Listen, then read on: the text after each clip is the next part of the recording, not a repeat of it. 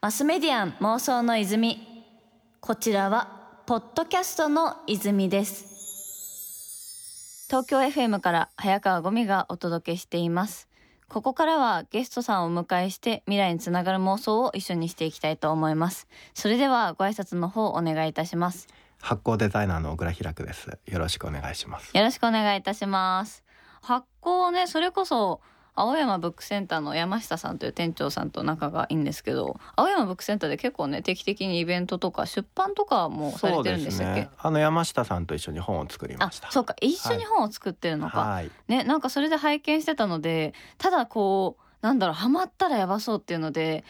これはなんかまともに見たらやばいなと思って若干距離を置いてたんですけど ついにここで対面してしまうことにという感じで震えております、ちょっと今日は危険な日です、ね、危険な日ですね、はい、でもあの聞いてる方々もねこのタイミングでハマっていただけたらと思うんですけどなんかこう私多分発酵食品割と食べてる方じゃないかなと思ってて、はい、で特に結構納豆が好きで、まあ、しょっちゅう納豆食べてるんですよ。そのなんか仙台屋さんとかあるじゃないですか、はい、なんでこういろんな種類の食べてるんですけどこう納豆をチャーハンに入れるのが結構好きで、はい、ただチャーハンに入れて加熱するとこうネバネバがなくなるからなんかこう発酵界隈的には邪道なんじゃないかなって思ってたんですよ。これってどうなんですかね？もう最初にちょっと決着をつけておこうかなと思って。そうですね。納豆チャーハンはミャンマースタイルですね。ミャンマースタイル。ミャンマー、ね、そうですね。ミャンマーのシャン族っていう、うん、あの山の中に住んでいる人たちがいてその人たち納豆チャーハン大好きなんですよ。えっていうかそもそもなんですけどミャンマーに納豆あるんです、ね、あるんですよ。おお知らなかった。そうなんです。ちょっと不思議なね唐辛子とかハーブとか混ぜた納豆あるんですけどそうなんですね。それをこうパリパリに乾燥させて、お米に入れてチャーハンにするっていう食べ物があってすっごい美味しいそうそれ。ちょっとゴミさんのルーツはミャンマーにある、うん、ミャンマーにある可能性が出てきましたが、はい、いやでもそもそもなんか納豆とかなんか発酵食品って結構日本に多いイメージがあるけどこうよくよく考えてみたら他の国でもねきっといろいろあるんだろうなって部分で、まあ、ここら辺はね長くなりそうなのでちょっと後で聞いていきたいなと思っております。はいまずなんですけど小倉さんの発酵デザイナーという素敵な肩書きについてなんですけどこれってそのもう初他の方っていらっしゃるんですか？まずあの率直にお聞きしてあの素敵な肩書きだと思います。私は結構おもろいなと思う。あの私も一応デザイン系をずっとこう、はい。進んでいるので、うん、なんかそもそももう何にでもデザイナーとつけたらいいんじゃないかなと思ってしまうスタンスですね。結構あの怪しいじゃないかって 僕の両親とか心配してるんですけど両親が心配ね、はい、一応あの世界で一人ということが今のところ確認されておりまして、うん、結構海外でも仕事をしてるんですけど、はい、お前、ね、お前みたいなやつは見たことないと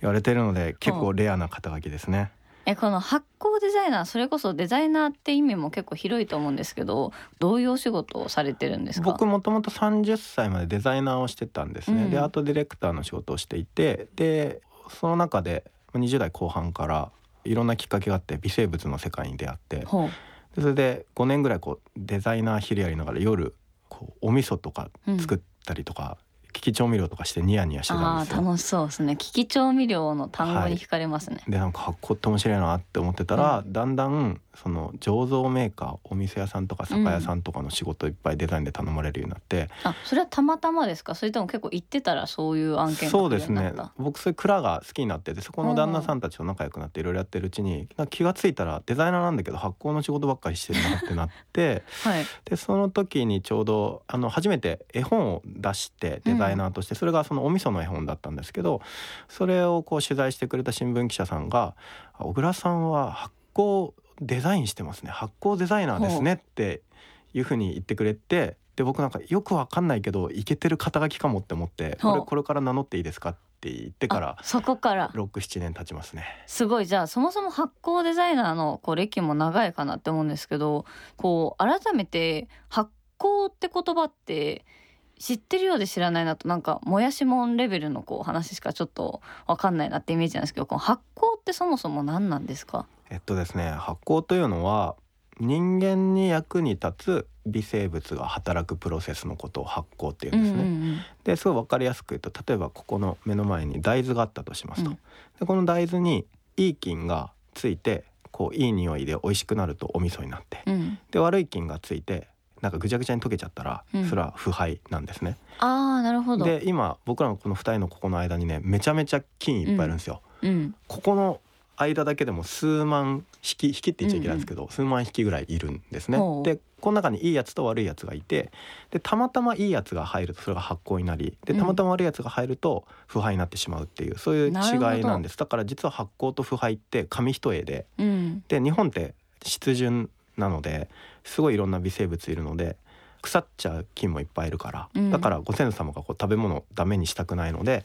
何とかしていい菌だけ呼び込もううんで頑張ったわけですよ。でそれの頑張ったトライアルの集大が発酵文化ですね日本の。えーでもなんか今の話聞くと結構こう意図的にやるのがなんか難しそうだなとも思っちゃうんですけどそれはやっぱ研究の成果で今はまあこれだけの形になってるってことなんですかね？そうですね。ちょっと人間のその知性というか、あの人間のそのナレッジの積み上げってやり方がいくつかあって、うんえー発酵って完璧臨床値というものでできていて、はいつまり原因はよくわからないがこうしたらこうなるみたいな。あなるほどもう数試してよくわかんないけどこうすると納豆の形になるみたいな。だから味噌を発明した何々博士とかいないんですよ。うんうんうんでうん普通のおじちゃんおばちゃんがこうなんとかして大豆を持たせてっていうのをずっとやっていたら、とりあえず塩入れたらうん腐りにくくなるよみたいな。うんで塩入れてしばらく置いておくと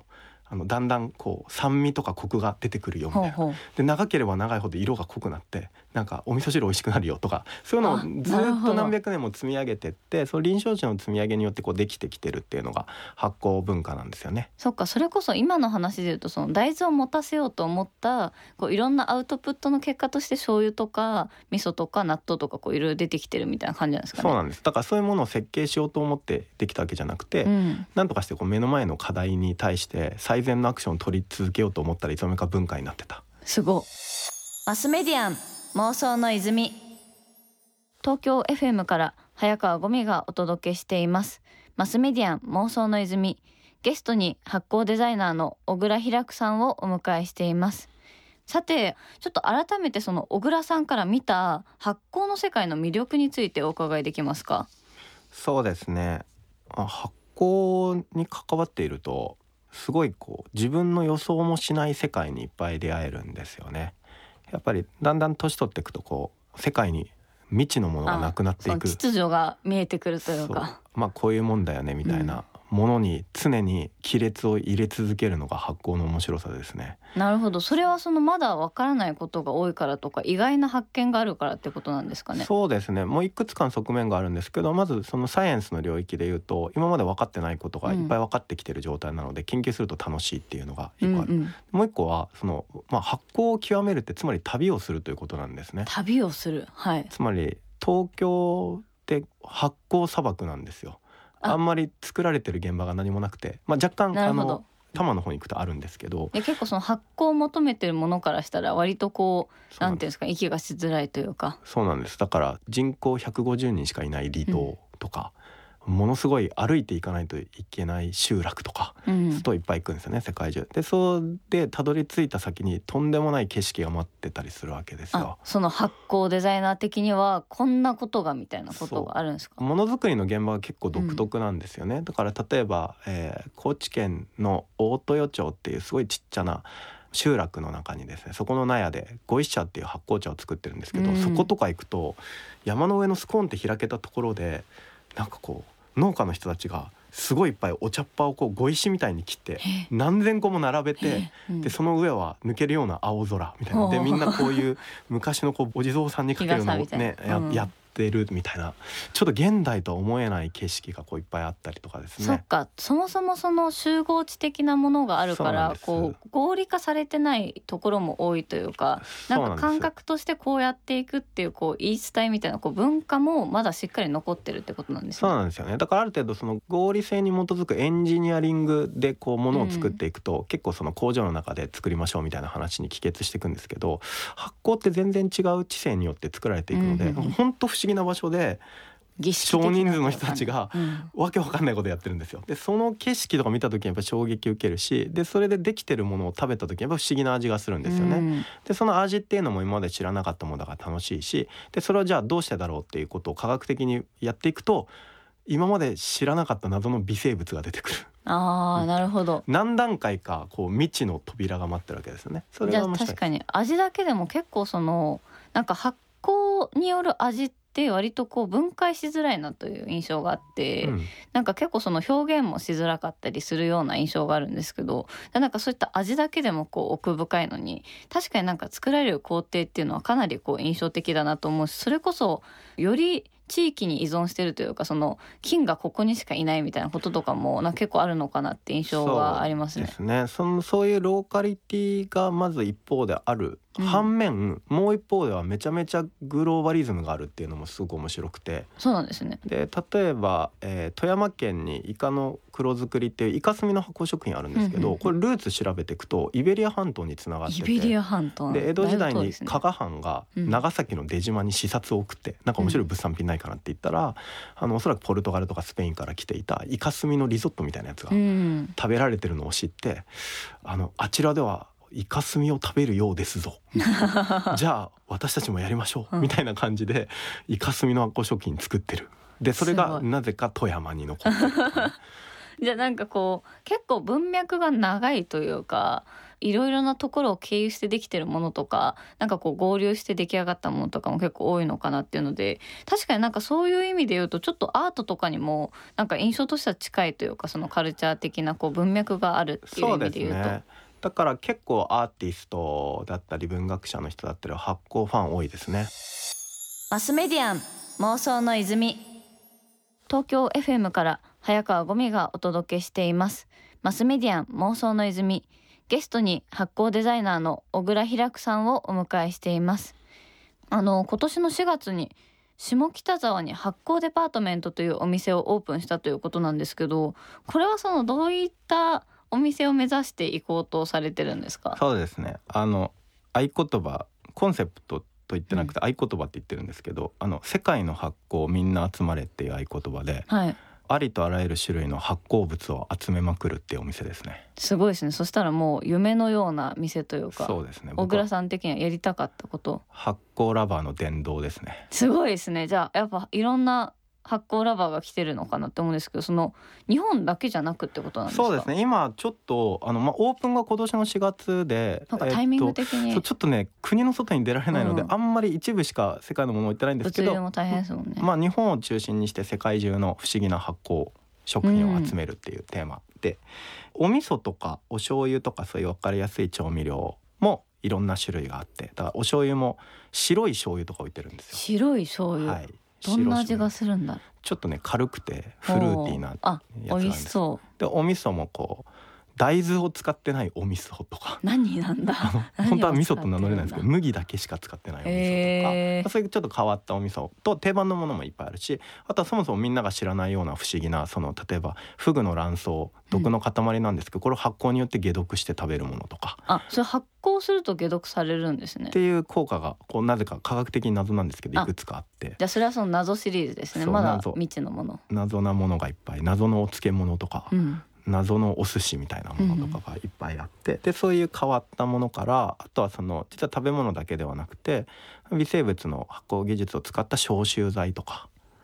じゃあもう食べるだけじゃなく結構そっかいろいろな効果があるというかそうなんです、ね、いろんな働きがあるんですね。はいそういうこう微生物の力を使ったこう有用プロダクトを全て集めるみたいな感じですね。えなんかそこに至るまでこうどういう妄想があったとかってお伺いできますか？もともとこうやりたいなと思ってたりしたんですか？僕あんまり妄想しないんですよあね。しないですなねんかこうあんまり己を内省しない性格というかただひたすら行動するみたいなタイプで。そっかじゃあ観察と行動とかがこう割とメインって感じですかね？でひたすらこう世界中歩いて回って面白いその発酵食品とか微生物とかっていうのをやってるうちに、まあ、データベースがやっぱり溜まっていくんですよね。でそれを去年渋谷の光栄っていうところで展覧会をやってでその展覧会で自分が探してきたものをこう体系的にまとめて、うん。でそのミュージアムショップを5坪ぐらいで作ったんですけどそれは結果的にバカ売れしたんですよ。あすごい。やっぱ興味ある人がいるんですね。そう。だからも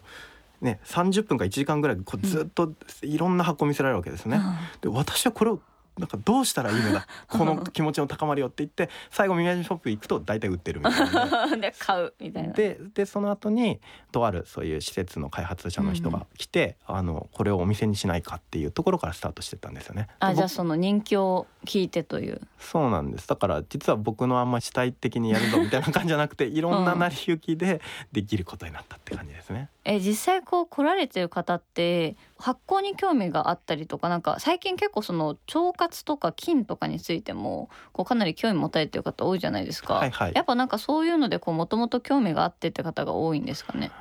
そのつもりだったんですけど、うん。結局コロナの緊急事態宣言でスタートしたわけですよ、お店が。ね。で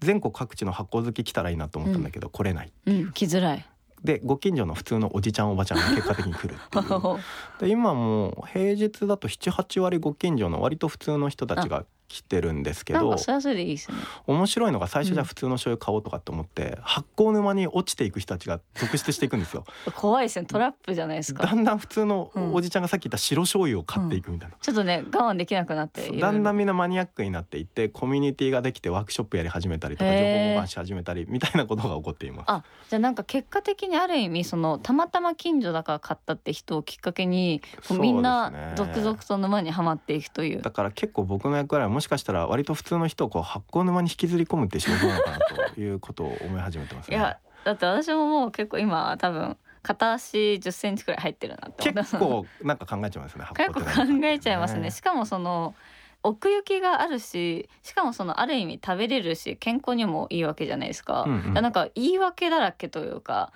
いやまあ健康にいいしみたいな感じでこう変えちゃうのもちょっとやばいですね。結構やっぱりこうすごいカジュアルな立て付けですぐ入っていいですよみたいなドアなんだけどドアガチャって開けたらうん死ぬほど奥まで続いてるみたいな、そういうすごい世界なんですよね。マスメディアン妄想の泉